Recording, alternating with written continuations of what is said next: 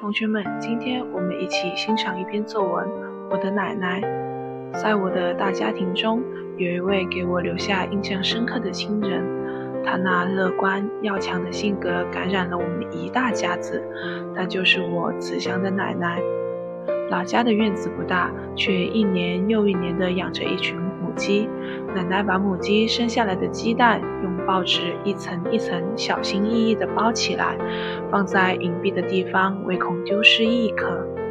奶奶见我们很久没有回老家了，就拿鸡蛋到伯父家，把鸡蛋放进冰箱，防止鸡蛋变质。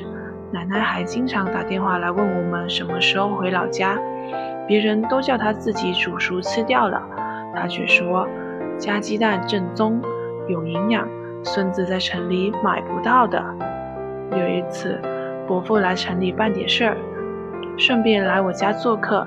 我发现伯父手里拿着一袋鸡蛋，我好奇地问伯父：“你家也养母鸡吗？”伯父说：“不是，是你奶奶让我给你捎带过来的。”听了这句话。我的心中涌进一股暖流。我爱我的奶奶，一个和蔼关心我们的奶奶，一个严肃又经常鼓励我们的奶奶，一个心中永远不落的好朋友，奶奶。